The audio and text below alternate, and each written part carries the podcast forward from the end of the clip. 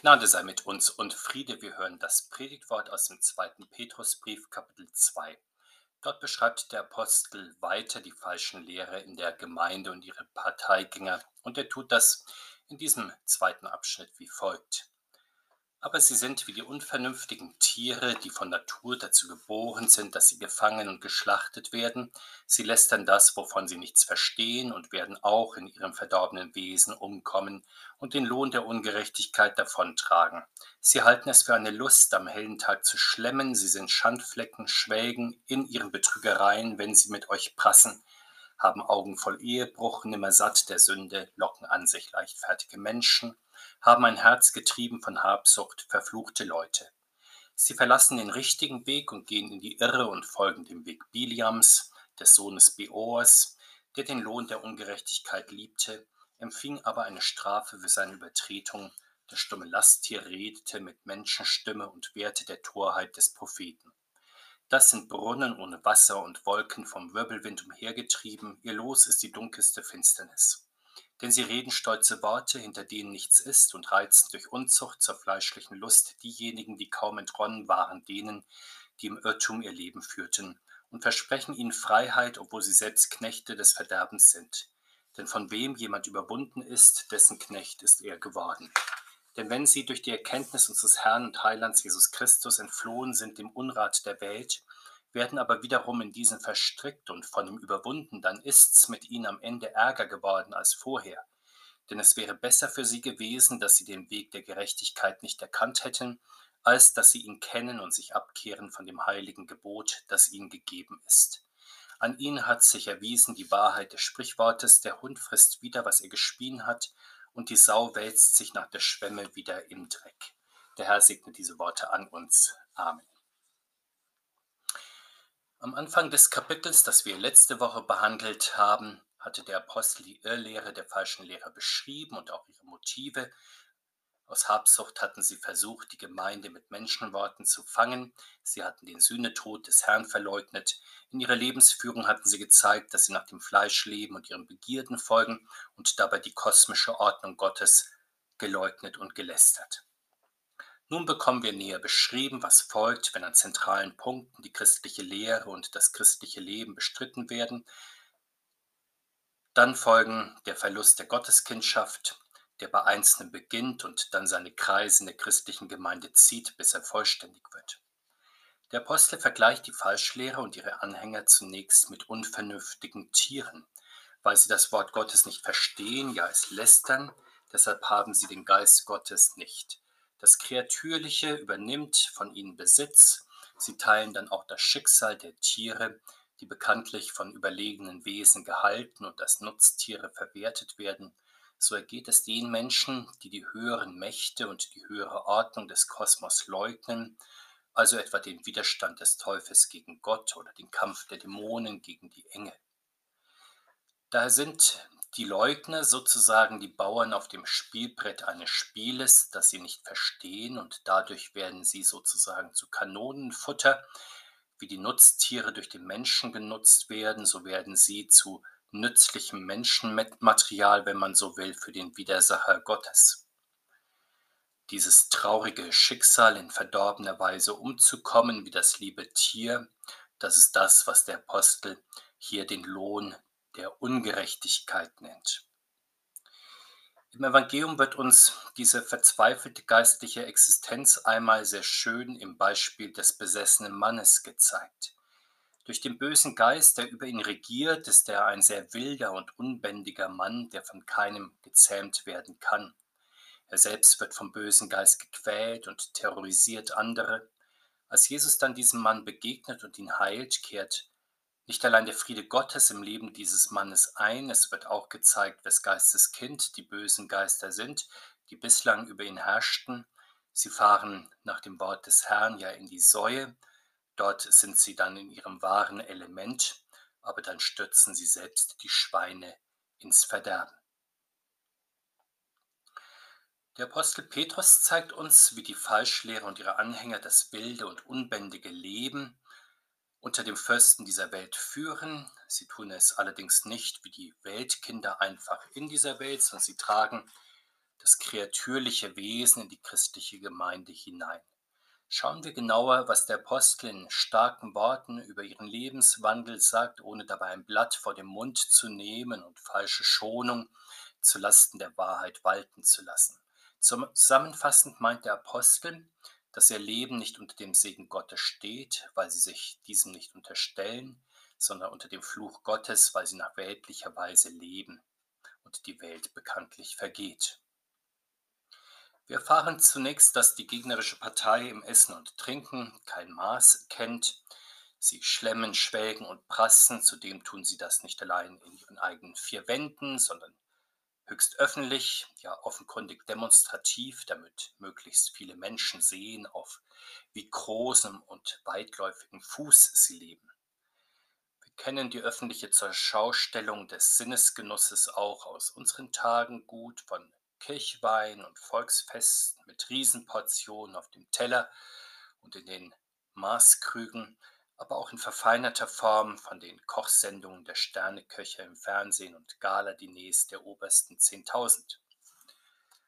Auch ins kirchliche Leben hat diese Sinnesfreude ziemlich Einzug gehalten, wenn es zum Beispiel bei einem Gemeindefest oder Frauenfrühstück oder Mitarbeiterdank oder Pfarrkonferenzen oder Kirchenvorstands- und Synodentagungen nicht nur etwas Kleines für den Bauch gibt, sondern dann gleich große Feinschmecker-Buffets.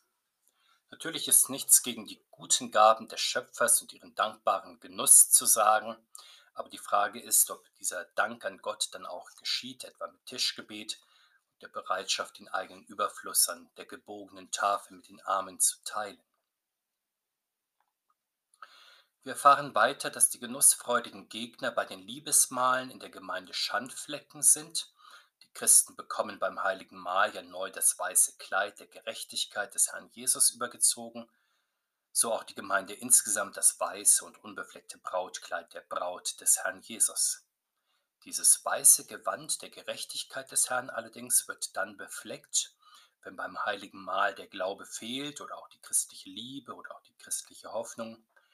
Dann wird ja das schöne Hochzeitsgewand sogleich bekleckert und eingeschmutzt. Das geschieht in besonderer Weise, wenn das heilige Mahl in weltlicher Weise nur als ein Sinnesgenuss gefeiert wird, in stimmungsvoller Atmosphäre, oder um sich und die eigene Frömmigkeit zur Schau zu stellen, oder wenn der Glaube an den gegenwärtigen Herrn Jesus fehlt, der seinen Leib und sein Blut zur Vergebung der Sünden austeilt, oder wenn keine Bereitschaft besteht, die eigenen Güter mit den Bedürftigen zu teilen, obwohl der Herr doch seine kostbaren Güter an seinem Tisch mit einem teilt, oder auch wenn die Vorfreude auf den kommenden Herrn und die Zukunft seines Reiches gar nicht vorhanden ist, weil Menschen beim heiligen Mahl nur sich selbst und die gegenwärtige Welt feiern möchten, nicht den kommenden Herrn und seine kommende Herrlichkeit.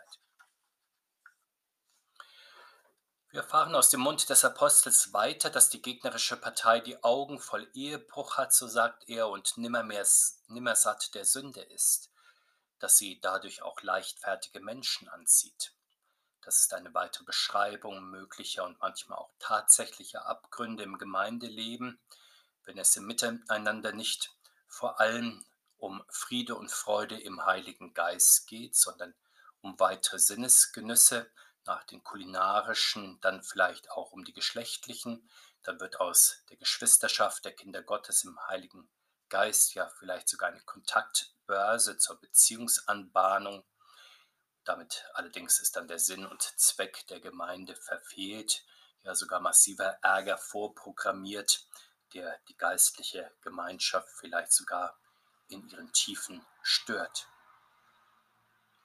Schließlich erfahren wir über die gesamte Gemeinde unter falscher Lehre, was wir bereits von den Falschlehrern hörten, dass sie getrieben ist von Habsucht. Nicht nur die Lehre der Gemeinde können die Gemeinde missverstehen als ein Vehikel des Gelderwerbs. Das ist ja nicht allein dort der Fall, wo Geistliche, etwa in freien Gemeinden oder Fernsehgemeinden, übermäßig bezahlt werden oder vielleicht sich selbst unrechtmäßig bereichern. Das trifft natürlich auch auf die Fälle zu, wo Pfarrer sich nicht in erster Linie als Boten des Wortes Gottes verstehen, sondern dem Pfarrberuf in der Hauptsache nicht geistlich auszufüllen versuchen. Aber auch die christliche Gemeinde kann sich selbst und ihren Auftrag missverstehen, wenn sie sich vor allem als einen Verein missversteht, zum Beispiel zur Mehrung des kirchlichen Vermögens oder zur Organisation von Veranstaltungen und Events oder zur Unterhaltung von sozialen Einrichtungen. In diesen Fällen ist ja aus der Gemeinde Jesu Christi erst einmal ein Verein geworden, der vornehmlich Geld und Gut, vielleicht auch organisatorische Strukturen mehrt.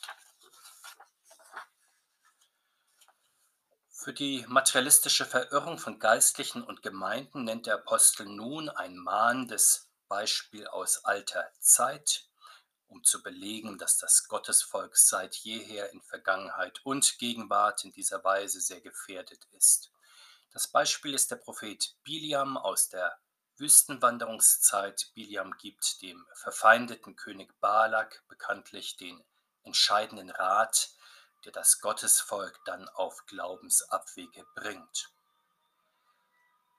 Wie ist es möglich, dass ein Bote Gottes auf solche Abwege gerät? Wir bekommen das im vierten Buch Mose sehr eindrücklich geschildert. Der König schickt ja seine Würdenträger mehrfach zu Biliam und lässt ihn rufen, damit er das Gottesvolk verflucht. Wie der Prophet soll, so befragt er zunächst Gott, ob er den Auftrag auch annehmen soll, aber Gott untersagt es ihm ausdrücklich. Der König schickt dann noch weitere, und zwar höhere Würdenträger und verspricht dem Propheten große Ehren, wenn er in seine Dienste tritt. Wieder befragt der Prophet Gott. Diesmal scheint ihm Gott grünes Licht zu geben. Allerdings, es fragt sich, ob das vielleicht nicht doch eher der Wunsch des Propheten ist, der hier Vater des Gedankens ist, und der Prophet Gott sozusagen so lange befragt, bis er ihm endlich oder zumindest vermeintlich zustimmt. Denn als Biliam sich dann tatsächlich auf den Weg macht, entbrennt der Zorn Gottes über den Propheten, der losgeht. Deshalb schickt Gott dann dem Propheten seinen Engel, der sich ihm mit einem blitzenden Schwert in den Weg stellt die Eselin, auf der Biliam reitet, sieht den Engel, den der Prophet in seiner Verblendung allerdings nicht wahrnimmt und weicht ihm auch zweimal aus. Die Eselin wird dafür vom Propheten zweimal hart geschlagen. Schließlich kommen sie zu einem Hohlweg, in dem die Eselin dem, es dem Engel nicht mehr ausweichen kann. Da geht sie dann in ihrer Verzweiflung zu Boden und wird vom Propheten das dritte Mal hart geschlagen.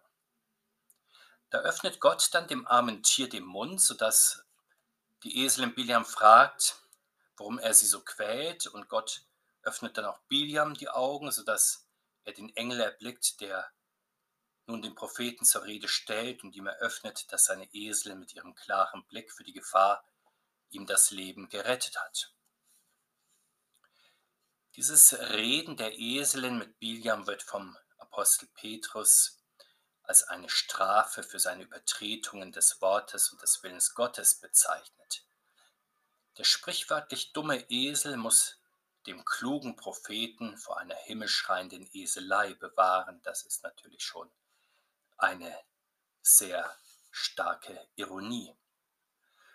Nun könnte man einwenden, aber bleibt Biliam nicht wenigstens dem König Balak gegenüber dann bei seinem Auftrag? Wir lesen doch, dass er das Gottesvolk am Ende nicht verflucht, so sehr der König das will und es auch immer und immer wieder versucht, mit immer weiteren Opfern. Am Ende segnet der Prophet im Auftrag Gottes das Gottesvolk, allerdings genau besehen, und das zeigt uns der Apostel Petrus recht schön, genau besehen hinkt der Prophet Biliam nach beiden Seiten, so wie die Propheten Baals das getan haben zur Zeit des Elia, statt dem König von vornherein eine klare Absage zu erteilen und reinen Wein einzuschenken, traut der Prophet sich das offenbar nicht zu und macht ihm damit vergebliche Hoffnungen. Der König lässt unzählige Opfer ausrichten. Offenbar genießt nun der Prophet seine Wichtigkeit. Vielleicht hofft er sogar persönlich auf die Belohnung, die ihm der König in Aussicht stellt. Und so kommt es nach einem sehr langen Hin und Her, an dessen Ende der Prophet scheinbar standhaft bleibt, dann doch dazu, dass das Gottesvolk vom listigen König verführt wird, der sich offenbar vom Propheten Biliam verschaukelt fühlte und dann eine List ersann, wie er das Gottesvolk doch in ihr Verderben führen konnte. Auf dieses Zwielicht nun des Gottesboten lenkt der Apostel sehr zu Recht unsere Aufmerksamkeit und warnt damit vor allem die Amtsträger in der Kirche, dass sie unklar in ihren Motiven und ihrem Handeln sind. Er nennt in zwei Bildern solche unklaren Booten sehr anschaulich Brunnen ohne Wasser und Wolken vom Wirbelwind umhergetrieben. Solchen Gottesboten fehlt also das lebendige, das klare Wasser des Wortes Gottes und daher auch die feste Verankerung im Willen Gottes, weshalb dann ihr Ja nicht Ja ist und ihr Nein nicht Nein, sondern eben ein Hinken nach beiden Seiten, ein Hin und Her schwanken. Nun könnte man entschuldigend meinen und sagen, dass die Charaktere eben auch der Gottesboten unterschiedlich sind, dass das klare Auftreten, das kompromisslose Bleiben beim Wort Gottes nicht jedem gegeben ist. Manche Persönlichkeiten sind bekanntlich eher vermittelnde und abwägende, kompromisssuchende Naturen, die es ungerne schroff und unverbindlich haben. Doch beim Wort Gottes darf ein Gottesbote nicht nachgeben, weil er sonst den Kompass verliert, für sich selbst, aber auch für die Gemeinde. Das Licht, das ihm und der Gottesgemeinde in der Dunkelheit Orientierung geben kann, geht dann verloren. Die Folge ist, wie der Apostel sagt, dass der Gottesbote zusammen mit der Gemeinde in der Finsternis landet, ja in der dunkelsten Finsternis der Gottesferne.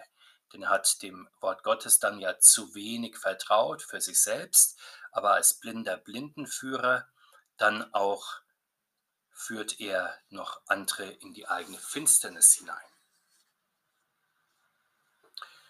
In solchen Fällen gilt die ernste Warnung des Herrn Jesus selbst. Wer die Schwachen im Glauben zum Abfall verführt, für den wäre es noch eine kleine Strafe, wenn er mit einem Mühlstein um den Hals im tiefsten Meer versenkt würde. So ein Mensch also muss mit noch viel tieferen Abgründen der Gottverlassenheit rechnen, also mit der Hölle des ewigen Feuers. Der Apostel beschreibt näher, wer die Schwachgläubigen sind und wie sie auch zum Glaubensabfall verleitet werden. Es sind Menschen, die gerade zum Glauben an Jesus Christus gekommen, die gerade dem Leben der Welt entronnen sind. Solche Menschen werden dann durch stolze, aber hohle Worte falscher Lehrer leicht verführt, sodass sie wiederum dann in ihr altes und ungeistliches Leben mit seinen fleischlichen Freuden zurückfallen die stolzen Predigten sind, wie der Apostel zeigt, pathetische Freiheitsreden, hinter denen allerdings nicht viel steckt.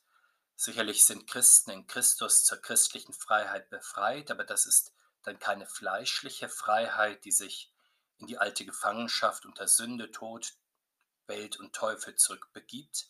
So, sagt der Apostel, ist es eben mit den falschen Freiheitspredigern, die selbst in Wahrheit Sklaven des Verderbens sind, aber dennoch anderen von der christlichen Freiheit predigen, die sie selbst gar nicht besitzen.